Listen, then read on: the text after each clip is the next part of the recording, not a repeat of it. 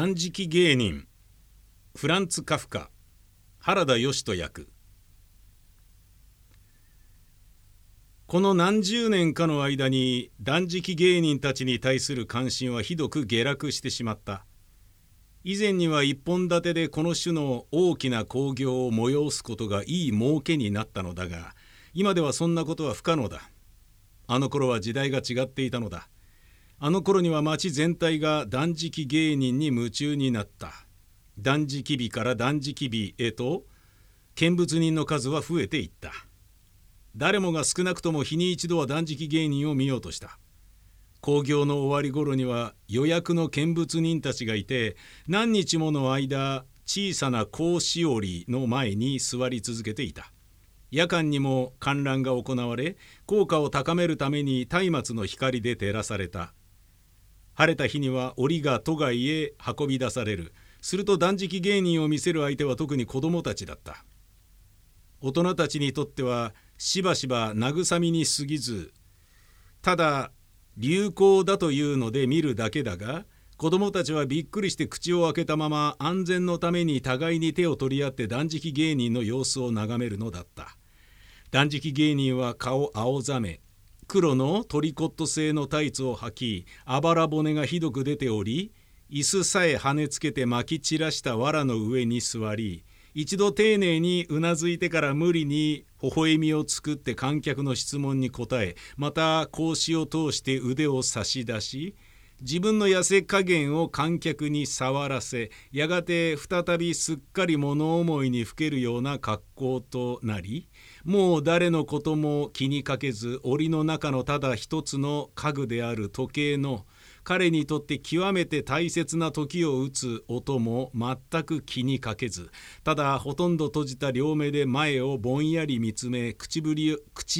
濡らすために時々小さなコップから水をすするのだった。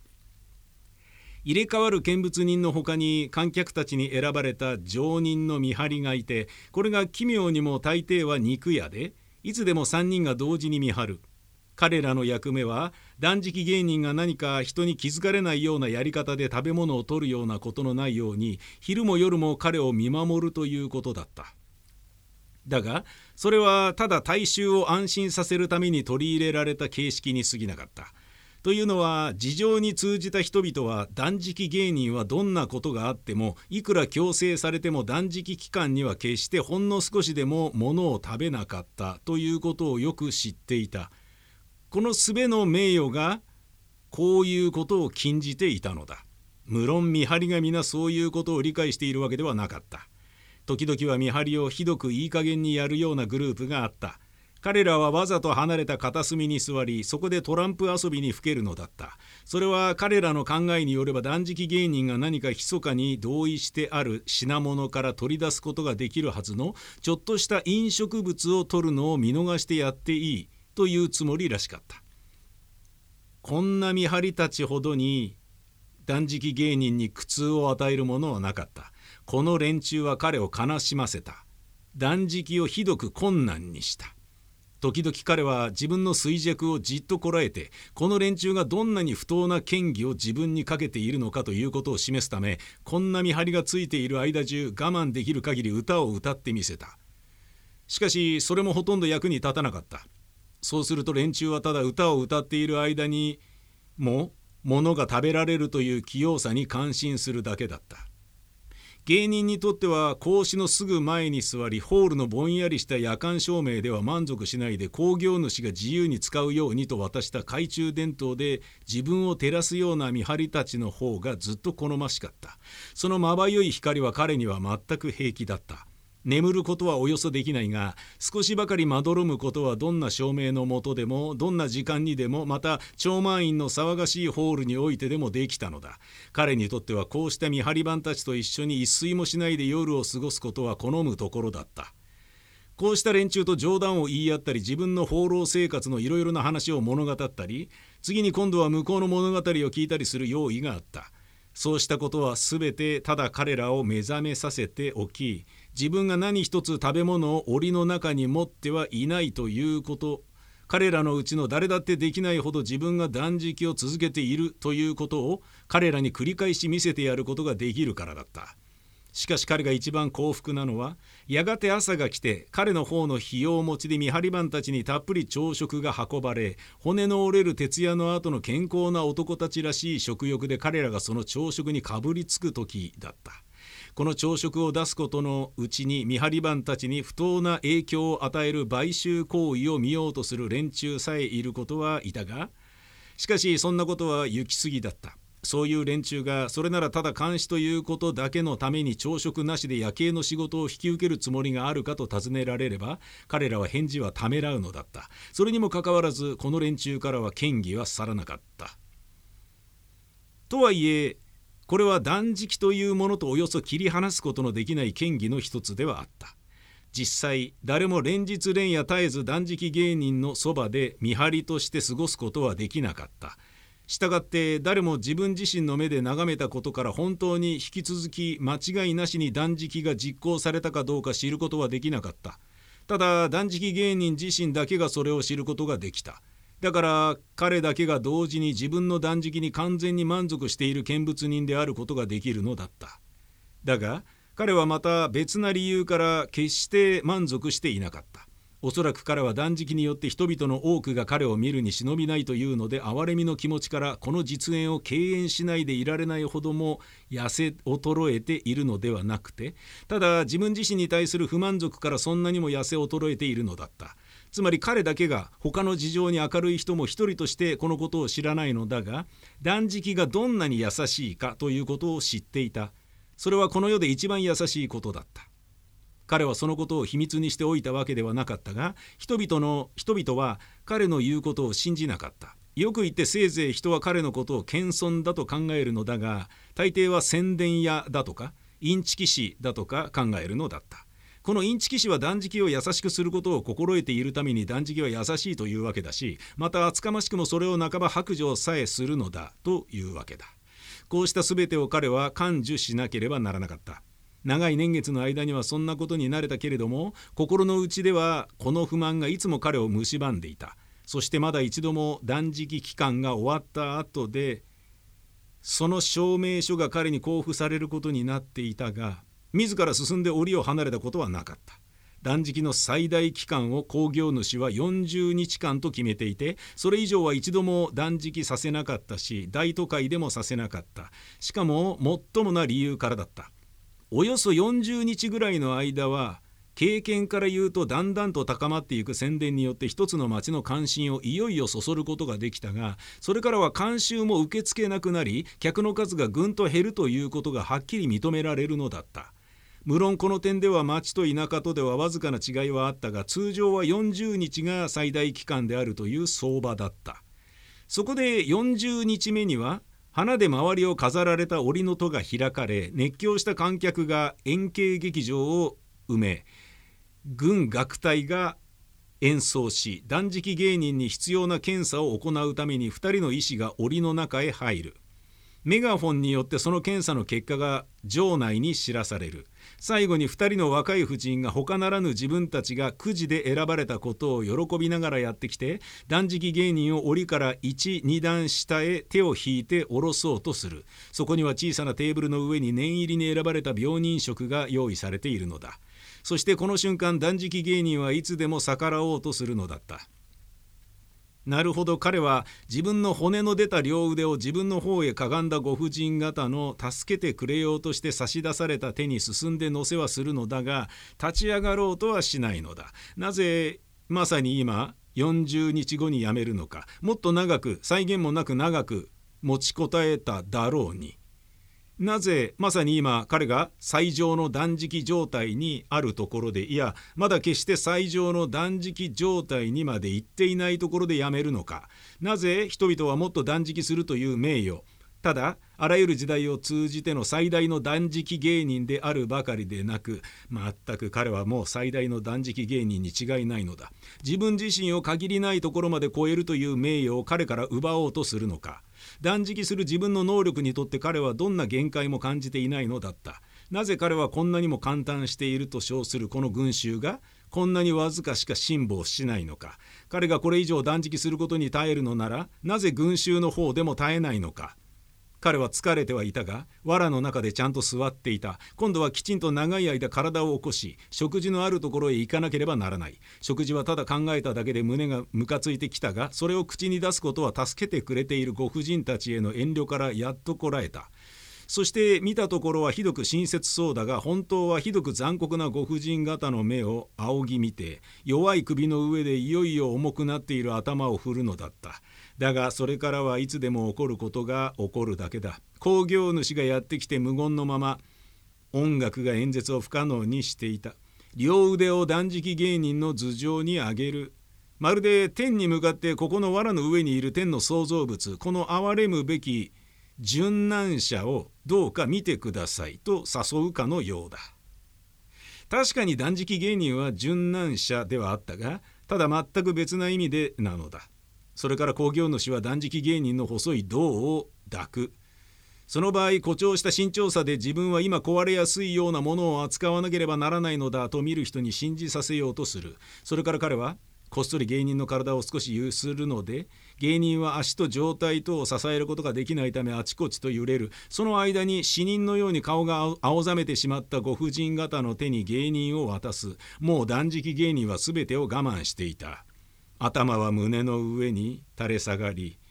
まるで頭が転がっていき胸の上でどうしてかわからないが止まっているかのようだった。体は空っぽになっていた。両足は自己保存の奉納によって本能によって膝のところでぴったり合わさっていたが地面をまるで本当の地面ではないというような様子でこするのだった。本当の地面を両足はまず最初に探しているのだった。そして体全体の重みがとは言ってもごくわずかなものではあったが2人のご婦人の一方にかかった。その婦人は助けを求め喘ぎながら彼女はこの名誉な役目をこんな恐ろしいものとは考えていなかったのだ。まず首をできるだけ伸ばして少なくとも顔を断食芸人と触れないようにしようとしたがこれが彼女にはうまくいかず運のいい同じ役の婦人が自分を助けに来てはくれないで震えながら小さな骨の束のような断食芸人の手を押しいただくような格好で運んでいくことで満足しているので場内の熱狂した笑い声のもとでわーっと泣き出しずっと前から待ち構えさせられていた小遣いと交代しなければならなかった。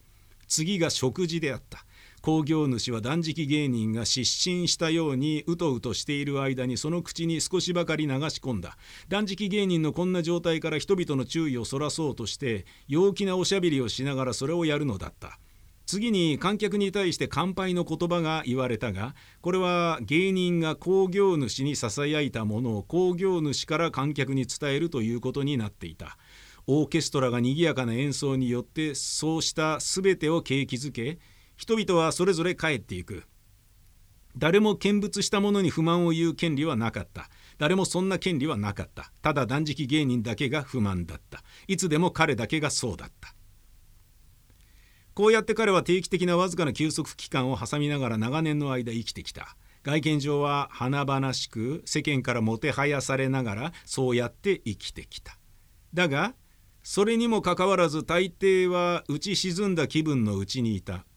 そうした気分は誰一人としてそれを真面目に受け取ることを知らないためにいよいよ打ち沈んでいった。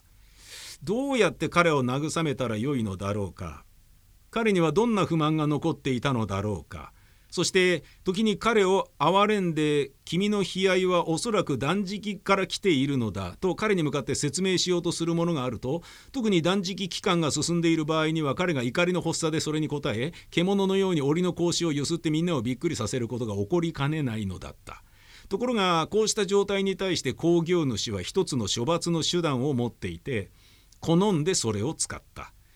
彼は集まった観客の前で断食芸人のこうした振る舞いの詫びを言って満腹している人々にはすぐにはわからないがただ断食によって生じる怒りっぽさというものだけによって断食芸人のこんな振る舞いが無理からぬものと思っていただけるはずだなどと認めるのだった。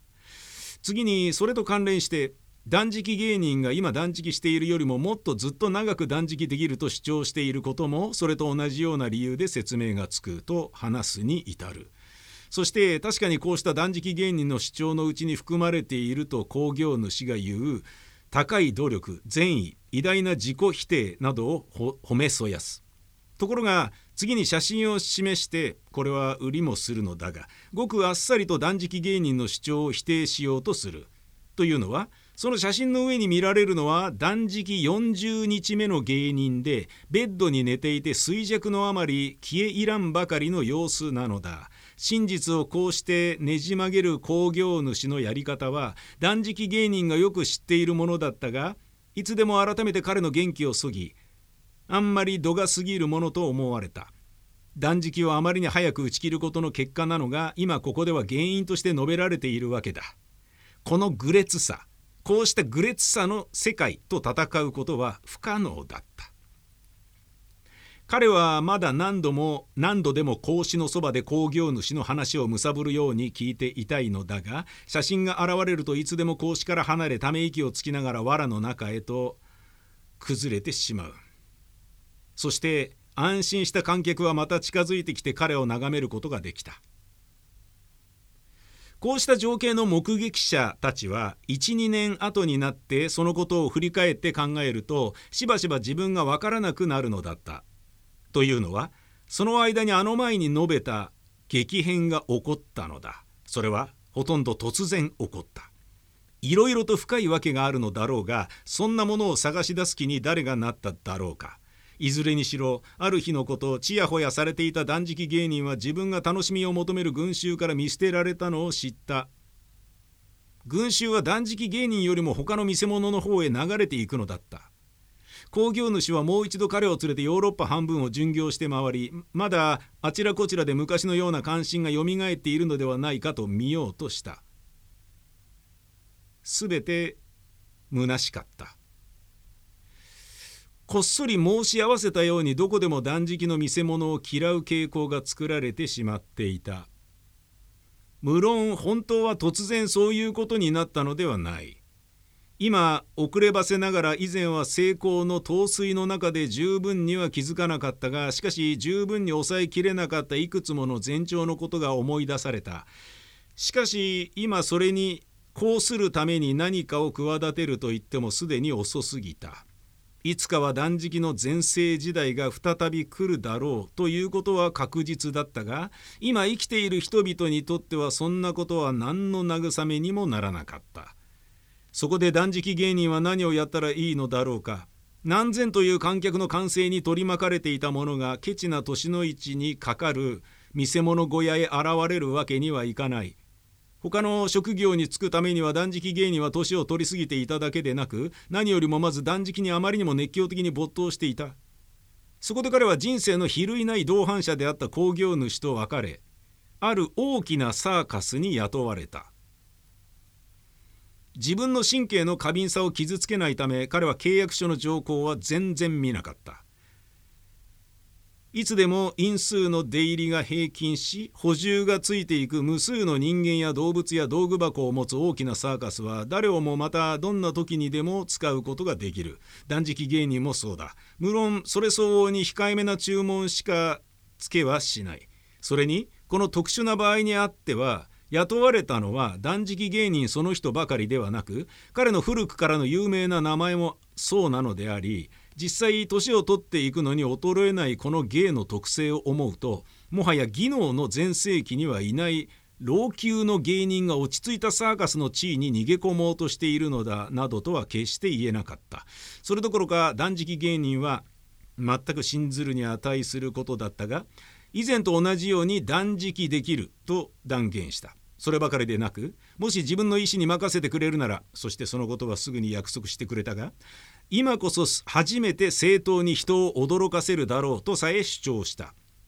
とはいえこの主張は断食芸人が熱中のあまり容易に忘れてしまっていた時代の風潮というものを考え合わせてみるならばサーカスの専門家たちの間ではただ薄笑いを招くだけではあっただが根本においては断食芸人は本当の事情を見抜く目を失ってしまったわけではなく折り付きの彼を主要番組としてサーカスの舞台の真ん中には置かずに外の動物小屋に近いともかく人の全く近づきやすい場所に置いたことを自明なこととして受け入れたのだった。色とりどりに書かれた大きな文句が檻の周りを縁取りそこに見られるものを告げていた。観客が上演の休憩時間に動物たちを見ようとして動物小屋に押し寄せてくるときほとんど避けられないことだが人の群れは断食芸人のそばを通り過ぎていきながらほんのちょっとそこに立ち止まるだけであった狭い通路に後から後から詰めかける人々が行こうと思っている動物小屋へ途中でなぜこうやって立ち止まるのかわからないまま落ち着いてもっと長く眺めることを不可能にするのでなかったならばおそらく人々は断食芸人のところでもっと長く止まっていたことだろう。このことがまた彼が自分の人生目的として無論来ることを願っている見物時間のことを考えるとどうしても身震いが出てくる理由でもあった。初めの頃は休憩時間をほとんど待ちきれないくらいだった。見せられたようになって彼は詰めかけてくる群衆を眺めていた。ところがついにあまりにも早くどんなに眼鏡にほとんど意識的に自分を欺こうとしてもこうした実際の経験には勝てなかった。大抵はその本当の目的から言うといつでも例外なくただ動物小屋へ行く人々だけなのだ。ということを確信しないわけにはいかなかった。しかし遠くから見るこうした光景はやはりまだ極めて素晴らしいものであった。というのは人々が彼のところへやってくると彼はたちまち絶えず変わっていく2種類の人々の叫び声や罵りの言葉の凄まじい騒ぎに取り巻かれるのだった。一方の人々はこの連中の方がやがて断食芸人には一層耐え難くなったのだが彼をゆっくり見ようとする人たちだった。だがそれもよく分かってのことではなく気まぐれとつむじ曲がりと体。もう一方の人々はまず何よりも動物小屋へ行こうとする人たちだった。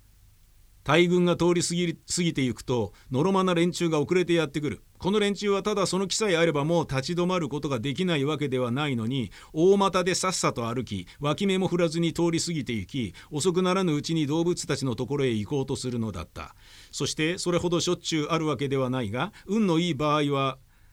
父親が子供連れでやってきて指で断食芸人を指し示しこれがどういうものなのかを詳しく説明し昔のことを語り聞かせこの断食芸人はこれと似てはいるが比較にならないほど大仕掛けな実演に出ていたのだというのだった。すると子どもたちは学校と日常生活とから得ている予備知識が十分でないためいつでも何のことやら分からぬままではあったが子どもたちにとって断食は何だというのだろう。それでも子どもたちの探るような目の輝きの中には新しい未来のもっと恵まれた時代の何かあるものがちらついていた。すると断食芸人は時々もし自分の居場所がこんなにも動物小屋に近くなかったならば万事はもう少し良かったろうにと自分に言い聞かせるのだった。動物小屋の臭い匂いの発散。夜間における動物たちのざわめき。猛獣たちにやるため目の前を運ばれていく生肉。餌をやる時の獣の叫び声。こうしたものが芸人をひどく傷つけ絶えず彼の心を押し付けるということは別としてもサーカスの連中は芸人をこんなに動物小屋の近くに置くことによって場所の選択をあまりに手軽にやってしまったのだ。しかしサーカスの幹部にその事情をよく説明するということは芸人はあえてやろうとしなかった。ともかく動物たちのおかげで彼もこんなにたくさんの見物人を持っているわけだその見物人の間には時々はもっぱら彼を見ようとする人も見いだすことができるというものだそしてもし彼が自分の存在を人々に思い出させようとするならそしてそれによってまた自分が正確に言えばただ動物小屋へ行く道の上にある障害に過ぎないということを思い出させようとするならどこへ彼を押し込んでしまうものか分かったものではなかった。とは言っても小さな障害に過ぎないのだ。しかもいよいよ小さくなっていく障害なのだ。この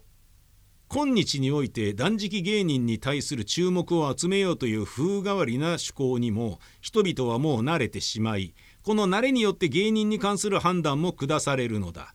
彼はおよそできるだけ断食をしたいだけだ。そしてそれをやりもした。しかしもう何事も彼を救うことはできず。人々は彼のそばを通り過ぎてゆくだけだ。誰かに断食のすべのことを説明しようとしてみるがよい。感じない人間には分からせることはできないのだ。折に巡らされた美しい客寄せ文句の文字は汚れ読めなくなってしまった。そこでそれは引き剥がされ誰一人としてその代わりを作ろうということに思いつく者はいなかった。やり遂げた断食日数を示す数字を書いた小さな黒板は最初のうちは念入りに毎日書き改められていたのだったがもうずっと前からいつでも同じものになっていた。というのは最初の1週間が過ぎると係員自身がこのつまらぬ仕事に飽きてしまった。そこで断食芸人は以前夢見たように断食を続けていき苦もなくあの当時に予言したようにそれをうまくやり遂げることができはしたのだが誰も日数を数えるものがなく誰一人としてまた断食芸人自身ももうどれぐらいの成績を上げたものかわからなかった。そこで彼の心はいよいよ重くなっていった。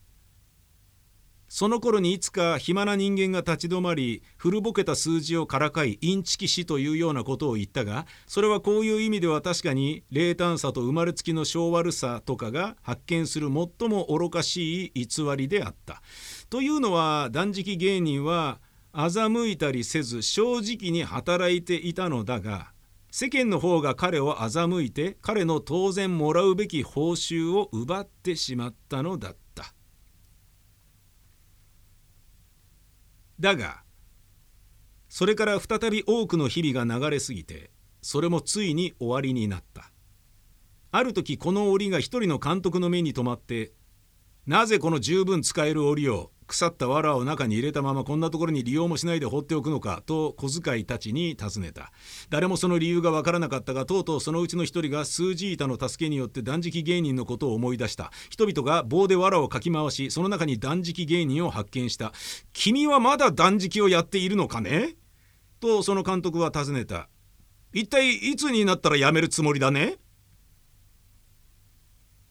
諸君許してくれ。と断食芸人はささやくような声で言った。耳を格子に当てていた監督だけが芸人の言うことが分かった。いいとも。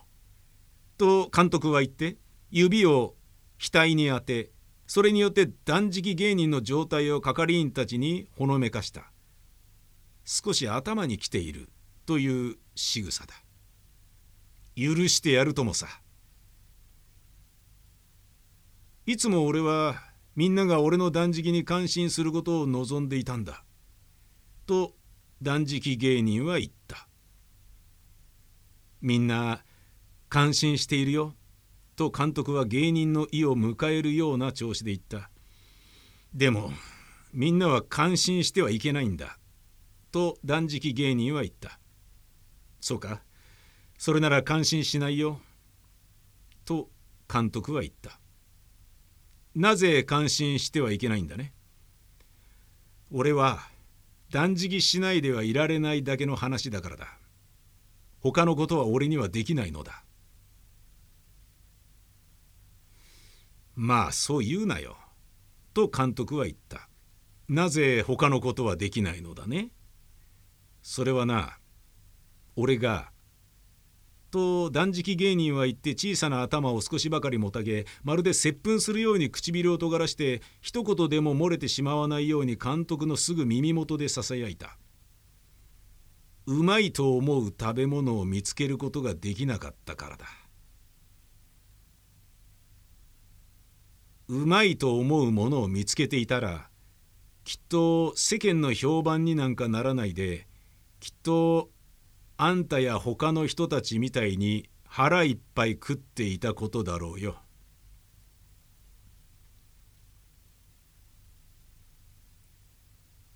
これが最後の言葉だったがまだ彼のかすんだ目には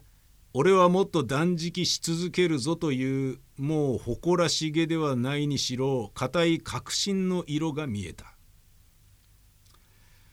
それじゃあ片付けるんだ。と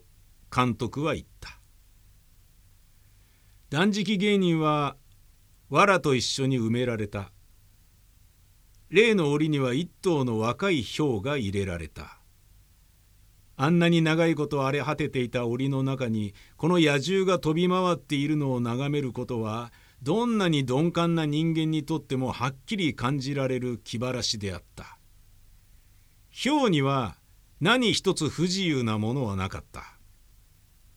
氷がうまいと思う食べ物は万人たちが大して考えずにどんどん運んでいった。氷は自由がないことを全然残念がってはいないように見えた。あらゆる必要なものをほとんど破裂せんばかりに身に備えたこの高貴な体は自由さえも身につけて歩き回っているように見えた。花見のどこかに自由が隠れているように見えるのだった。生きる喜びが氷の喉元からひどく強烈な炎の熱を持って吐き出されてくるので見物人たちがそれに耐えることは容易ではないほどだった。だが見物人たちはそれにじっと耐えて檻の周りにひしめきより全然そこを立ち去ろうとはしなかった。